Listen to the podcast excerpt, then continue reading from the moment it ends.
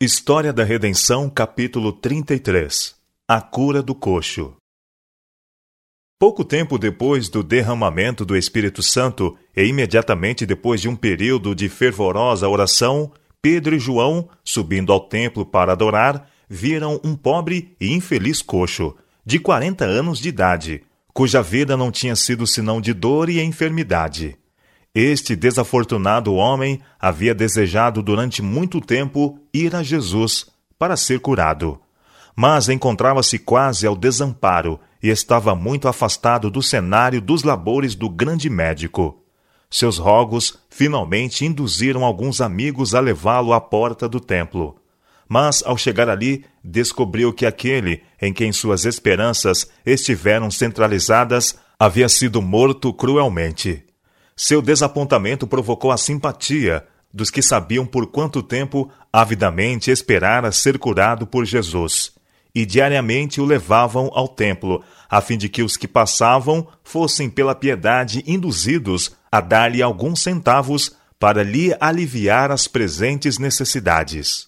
Ao passarem Pedro e João, pediu-lhes uma esmola. Os discípulos olharam com compaixão.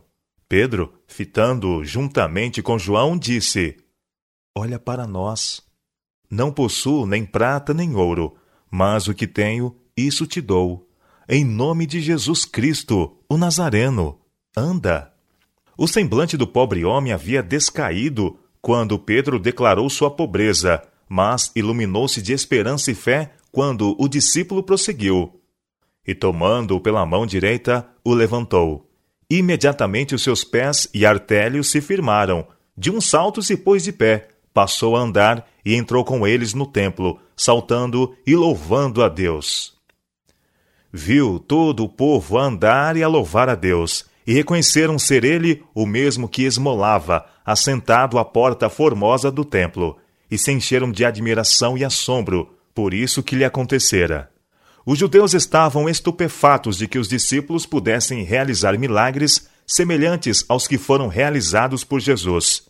Ele, como supunham, estava morto e esperavam que tão maravilhosas manifestações tivessem cessado com ele. Contudo, ali estava aquele homem que durante quarenta anos fora um desamparado coxo, regozijando-se agora em pleno uso de seus membros, livre de dor e feliz por crer em Jesus. Os apóstolos viram o espanto do povo e perguntaram-lhes por que estavam maravilhados ante o milagre que haviam testemunhado, e considerando-os com reverência, como se fosse por seu próprio poder que haviam feito aquilo. Pedro assegurou-lhes que aquilo fora feito mediante os méritos de Jesus de Nazaré, a quem eles rejeitaram e crucificaram, mas que Deus ressuscitara da morte ao terceiro dia. Pela fé em o um nome de Jesus, esse mesmo nome fortaleceu a este homem, que agora vedes e reconheceis. Sim, a fé que vem por meio de Jesus deu a este saúde perfeita na presença de todos vós. E agora, irmãos, eu sei que o fizestes por ignorância, como também as vossas autoridades. Mas Deus assim cumpriu o que dantes anunciara por boca de todos os profetas que o seu Cristo havia de padecer. Depois da realização deste milagre, o povo reuniu-se no templo, e Pedro dirigiu-lhes a palavra numa parte do templo, enquanto João falava a eles em outra parte. Os apóstolos, tendo falado claramente do grande crime dos judeus em rejeitar e matar o príncipe da vida, foram cuidadosos em não levar os seus ouvintes à exasperação ou desespero. Pedro estava disposto a diminuir a atrocidade de sua culpa tanto quanto possível, presumindo que eles tinham agido ignorantemente. Declarou que o Espírito Santo os estava chamando para o arrependimento de seus pecados e conversão, e que não havia esperança para eles, exceto mediante a graça do Cristo que haviam crucificado, mediante fé naquele que unicamente pelo seu sangue podia cancelar os seus pecados. Prisão e julgamento dos apóstolos. A pregação da ressurreição de Cristo e que, mediante sua morte e ressurreição, ele finalmente tiraria todos os mortos dos sepulcros, irritou profundamente os saduceus. Sentiram que sua doutrina favorita estava em perigo e sua reputação em risco. Alguns dos oficiais do templo, como o capitão do templo, eram saduceus. O capitão, com a ajuda de alguns saduceus, prendeu os dois apóstolos e os colocou na prisão, pois já era demasiado tarde para que seu caso fosse examinado nessa noite. No dia seguinte, Anás e Caifás, com outros dignatários do templo, reuniram-se para julgar os prisioneiros, que foram então trazidos à sua presença. Naquela mesma sala, diante desses mesmos homens, foi que Pedro vergonhosamente negara seu Senhor. Tudo isso passou distintamente diante da mente do discípulo, que agora comparecia para o seu próprio julgamento. Tinha agora a oportunidade para redimir-se de sua passada e ímpia covardia. Os presentes, que se lembravam da parte que Pedro havia desempenhado no julgamento de seu mestre, lisonjeavam-se de que ele seria intimidado pela ameaça de prisão e morte. Mas Pedro, que negara Cristo na hora de sua maior necessidade, era impulsivo e cheio de confiança própria, diferindo grandemente do Pedro que fora trazido perante o sinédrio para ser interrogado. Ele estava convertido. Não era mais orgulhoso e jactancioso, mas destituído de confiança própria. Estava cheio do Espírito Santo e, mediante este poder, havia se tornado firme como uma rocha, corajoso, embora modesto, em glorificar a Cristo. Estava pronto para remover a mancha de sua apostasia, honrando o nome que uma vez repudiara. A ousada defesa de Pedro.